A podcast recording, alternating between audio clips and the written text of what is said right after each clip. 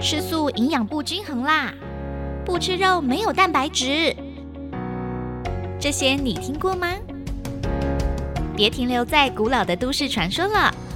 《全职妈咪营养笔记》节目将请专业的营养师来为您打破素食迷思，带您认识全植物、全食物的营养新知，打造全家人的健康好体质。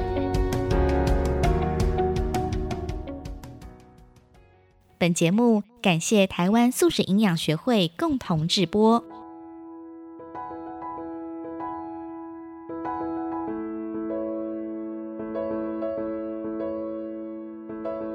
迎收听《全职妈咪营养笔记》，我是频道主理人善意。这个节目呢，要带您一起打破过时的营养观念，全职饮食让孕期妈妈跟宝宝更健康哦。那这一期节目呢，一样是我们与台湾素食营养学会共同制播，合作的营养师是我们的 Joyce 陈婷营养师。Hello，Hello，大家好，好开心哦！我们这一集呢，终于要来讲植物性蛋白质跟动物性蛋白质的 PK 大赛了，因为很。很多人都会想说，必需氨基酸呢，我们可以吃黄豆、黑豆、毛豆、藜麦，就可以有九种的必需氨基酸。可是还是有很多人认为，动物性蛋白质还是比较好消化啊，品质还是比较好啊。那这部分呢，我们今天就要来做一个 PK 大赛了。动物性蛋白质跟植物性蛋白质的超级比比，到底哪一个更健康？我们请营养师来帮我们进行今天的 PK 大赛。OK，这个呢比一比真的是太有趣了，因为呢，的确有这样子的研究。想了解，想了解。对对，优点呢，就是同样是蛋白质，可是跟肉类相比，豆类是不含胆固醇的，然后它只有含少量的饱和脂肪，所以它不会太影响到你身体里面的血脂，所以就是让你可以血脂比较稳定，比较不会有心血管疾病的风险。然后更厉害的是呢，它又有满满的膳食纤维，所以它就是汇集非常多的优点于一身这样子，所以我觉得它是一个比肉类更好的蛋白质来源。那另外也有一个那个统合研究发表在一个很好的期刊叫《JAMA》，在二零一六年的时候，那这个研究呢，他就发现呢。嗯，如果呢，我们用把三 percent 的热量从动物性蛋白质取得的热量呢，改成植物性蛋白质会怎么样呢？然后它就有一个趋势，就发现呢，在总死亡率上面，如果你把它改成植物性蛋白质的话，你就是会呈现保护的作用，就是让你死亡率降低这样子。对，然后接下来呢，它就是又用不同的食物去替代，例如说把加工红肉变成植物性蛋白。把红肉变成植物性蛋白，把家禽类变成植物性蛋白，每一种这种动物性蛋白呢，都把它改成豆类的话，那它呢，全部的对死亡率都是有保护的效果的。对，然后甚至呢，心血管疾病的死亡率，把刚刚讲过那些什么鱼啊、蛋啊、乳制品、红肉啊、加工肉类改成豆类的话呢，也都是有保护的效果。然后癌症。也是，只是比较没有像心血管疾病的那个这么显著这么显著，对。然后其他死亡率就是除了心血管疾病跟癌症以外，其他死亡率也是，就是吃豆类呢是比红肉呢跟其他什么家禽类鱼蛋乳制品对于死亡率都有保护的效果。哇，这样听起来非常的神奇耶！就是当我们开始很怕说，我生了一个病，可能不小心可能会不会就。进入重症或者死亡的状态，可是我们当把这些动物性蛋白质来做一个替换的时候，反而可以帮助我们把重症率跟这个死亡率降低。我在疫情的这一两年也有看到德国也有相关的研究，在关于就是我们如果我们得到这个新冠病毒的时候，如果我们选择植物性饮食来做身体的营养来源的时候，我们身体好像就是变成是打了第四剂一样，就是它就是有保护的作用，而且还可以降低死亡率跟重症率。对，自从 COVID nineteen 你知道盛行率变得非常高，全世界都这样说，他们就有数据可以拿做研究，然后就可以回顾看看这些重症率跟没有重症率的人，他们以前的饮食状态是如何的。然后的确就有发现，那些吃比较健康的植物性饮食呢，他们罹患重症率因 COVID nineteen 而死亡的几率是比较低的。对哇，所以这样听起来，如果我们选择以豆类作为植物性蛋白质的来源，这样的好处不仅是可以让身体更健康、疾病更少之外，它同时又有糖类，然后又有很多的微量元素，像之前也讲到什么叶酸啊，这些豆类也都有。所以，我们等于说，不只是有这个好的蛋白质来源，我们还可以有好的微量元素的来源。对对对。听起来就是万无一失啊！不过呢，不过。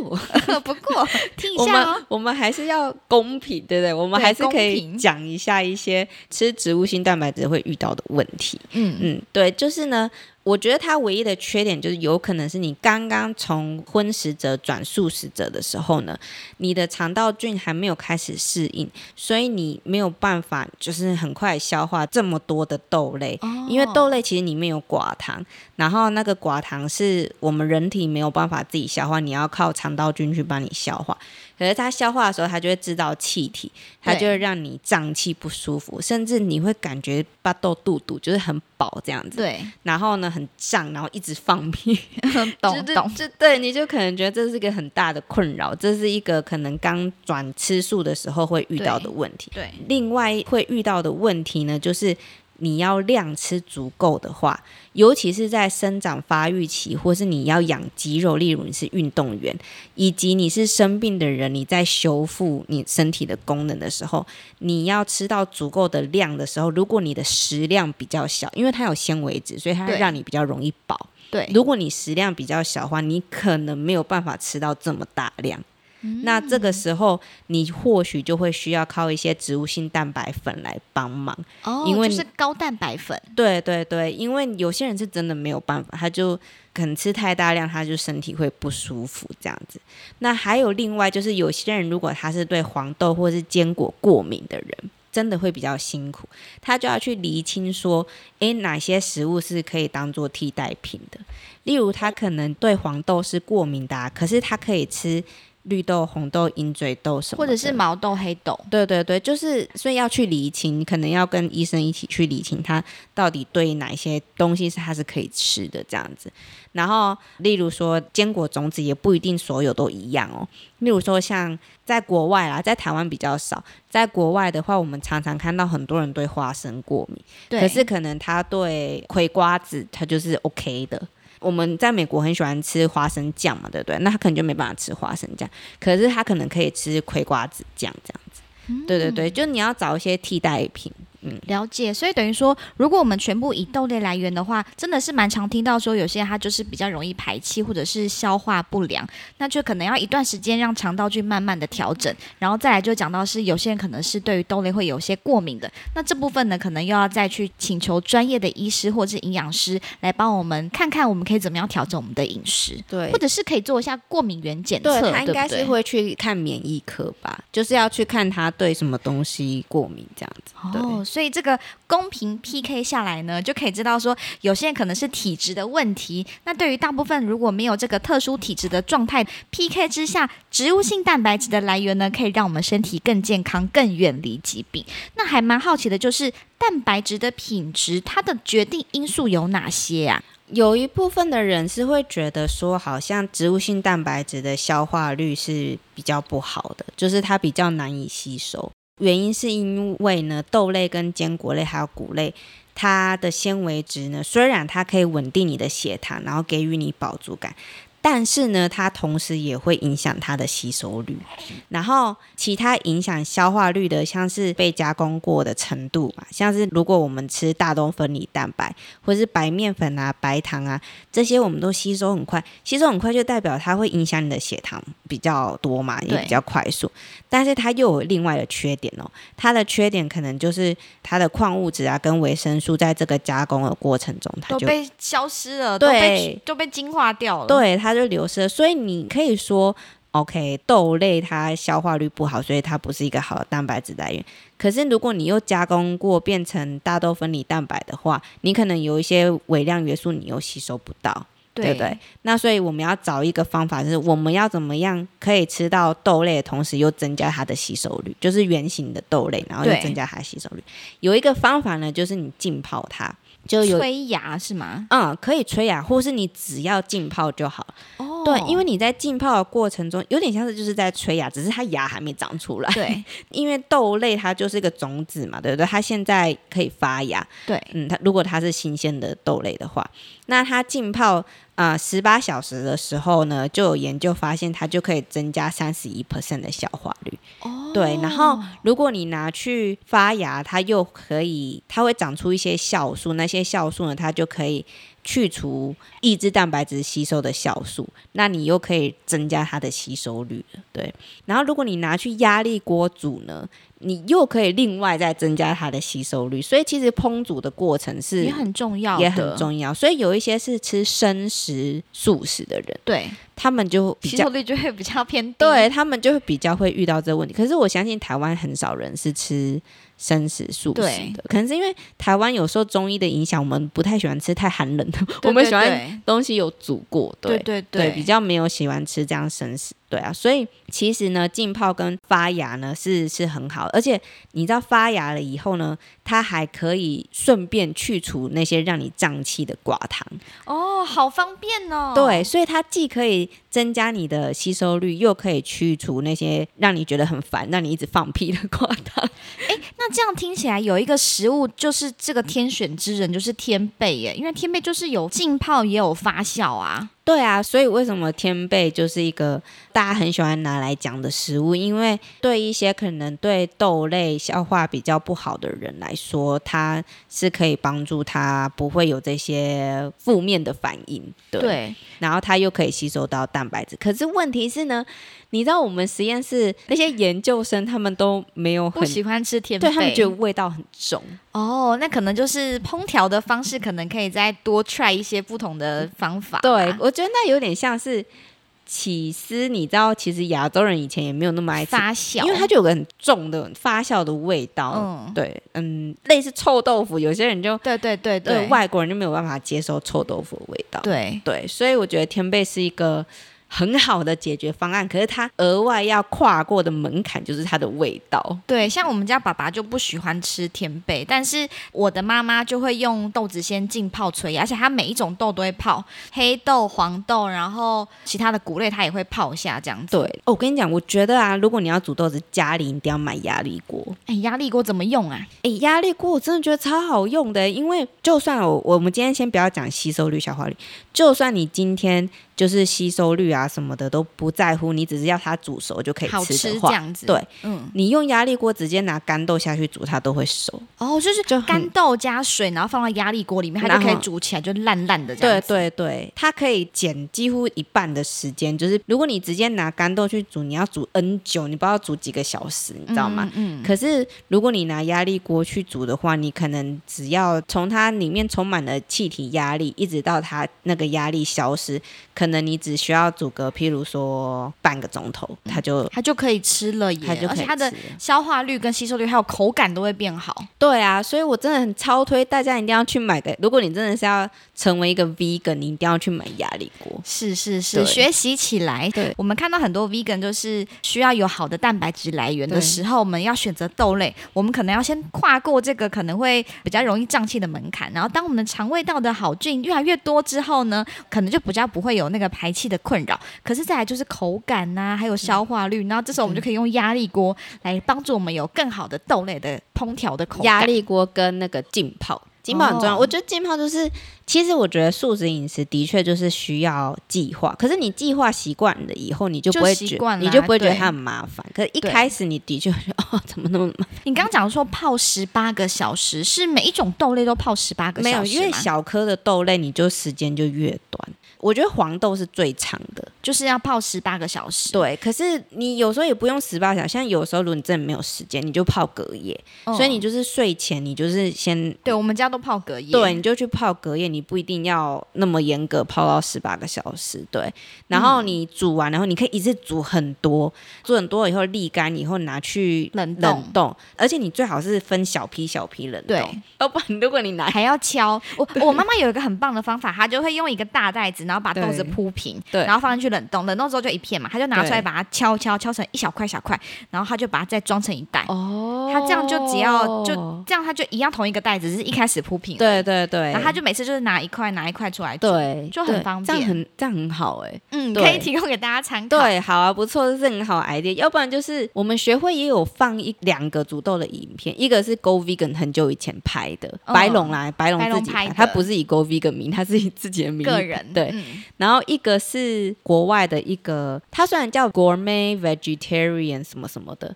反正他虽然是一个 vegetarian，可是其实我从来没有看过他用蛋跟奶，但是对，但是他有很多很厉害的食谱，嗯。然后就会教你一些 p e p l e 他就是多年来煮饭他觉得很有用的 p e p l e 然后他的影片都是那种他不会讲话，然后他的配乐都是古典乐，然后他哦厨房超美的，所以你在看他的煮饭，你就觉得哦，好疗愈哦。哦如果我厨房也这么美的话，我就会想要天天煮饭。我就会天天想要煮哎、饭。所以这个影片我们到时候就是可以把它放到节目下面的那个描述框里面，哦可以让大家来参考。可以可以，另外，我有个朋友问我说，黄豆要泡水的部分，我就跟他讲了，然后他说他泡完之后就超生了，哦，因为台湾天气很热，对，所以它真的很容易超生。所以应该放在冰箱泡吗？会不会影响效果？如果你真的很忙，你最好就是放在冰箱，要不然的话，如果你在家里工作，或是就是可以顾着你的豆的话，你可以顾着它的话，你最好每两个小时就要洗一次，哦，换水，对，这样它才不会超生。看到你知道超生怎么判断吗？当你看到你去看你的豆子的时候，它开始冒泡，上面浮成一白白白白浊浊的浊浊的，然后泡泡的时候，你就要有警觉了。哦，就要准备换水了，不然就是把它直接冰在冰箱。对，就是让冰在冰箱，它就不会它的这么快它的酵素反应不会这么的快，它会变得比较缓慢。了解，然后大概就是一个隔夜或者十八个小时，就可以帮助我们刚刚讲到的这个蛋白质的品质，也就是消化率可以提高。对对对，了解了解。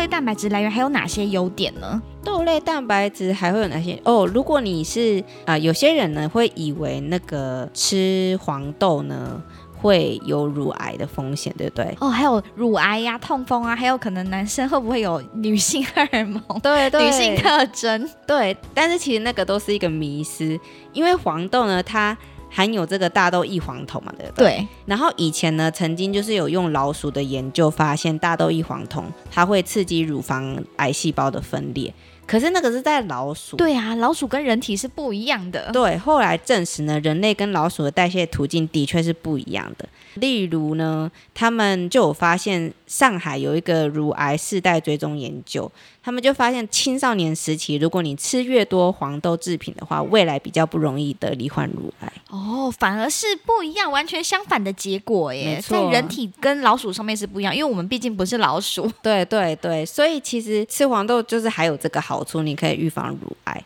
对，然后如果是男生，有人听说过说，呃，我吃我我会不会会长内内 对，长内内，或是变娘娘的。对对对对，但是这个观念是不正确。然后，但是我们要知道为什么会有这个传言呢？对，就是国外曾经有一位六十几岁的男性，你知道他每天喝多少豆浆吗？三公升吗？我乱讲。哎，差不多哎、哦，这样真的很很多，就当水喝了。两千八百 CC 哎、嗯嗯嗯，我就想说他这么爱豆浆，嗯很好喝，这样子 咕噜咕噜咕噜一直下去。对啊，然后他就长出了就是胸部也出现女性特征，嗯，但是你要喝到这么多是非常罕见的。对，对，而且你想想看哦，很多婴儿他是不是如果他没有办法哺乳，或是他没有办法喝牛奶的那个配方奶的话，对，会选择用黄豆配方奶嘛，对不对对？对对，可是从来没有发现，就是男生 baby 会有喝对呀了，黄豆配方奶以后，它就开始有女女性性特征征，完全没有，完全没有。对啊，所以你就不要再吓自己了。真的，所以这是一种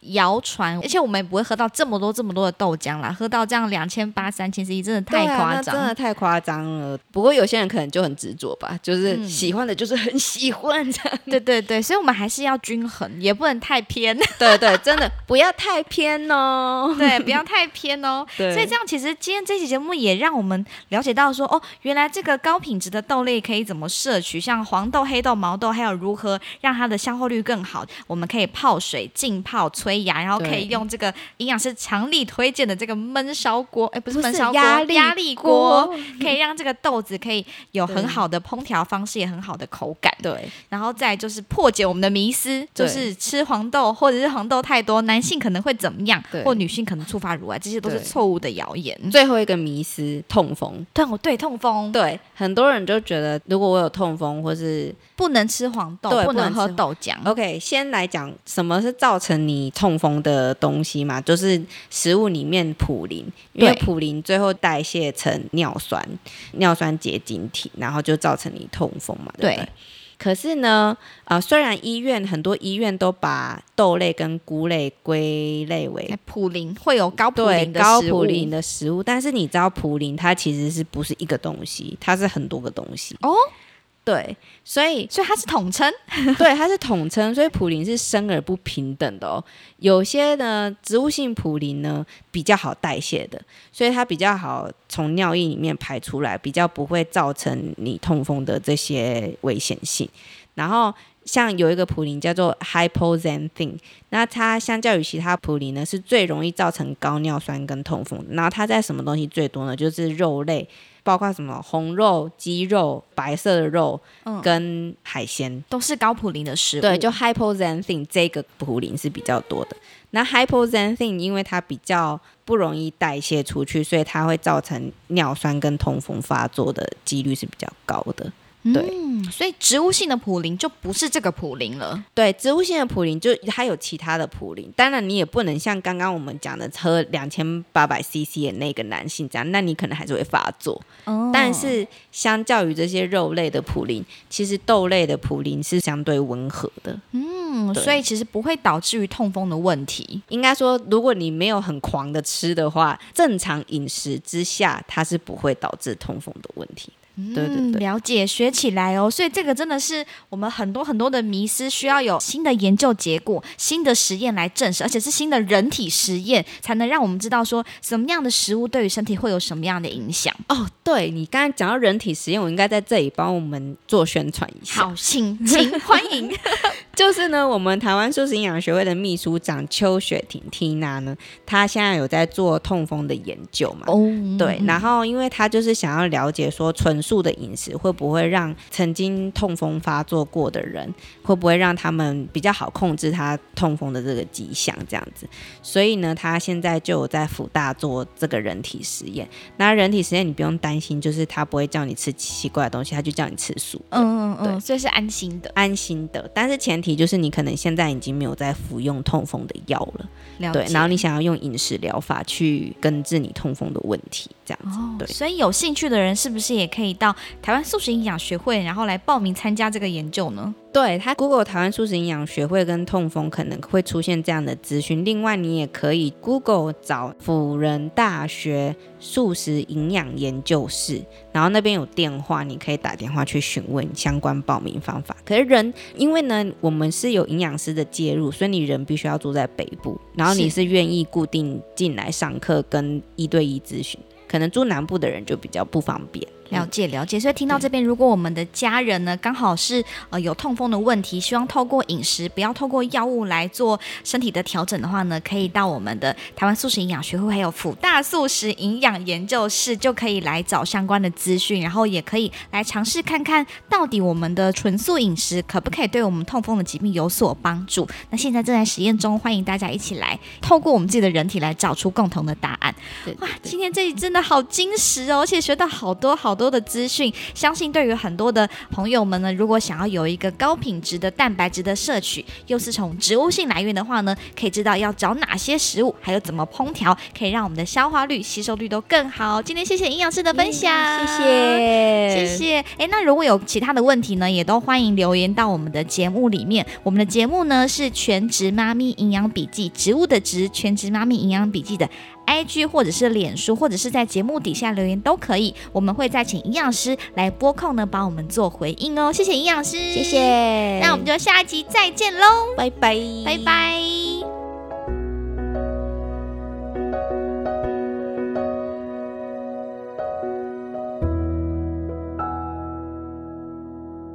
本节目感谢台湾素食营养学会共同直播。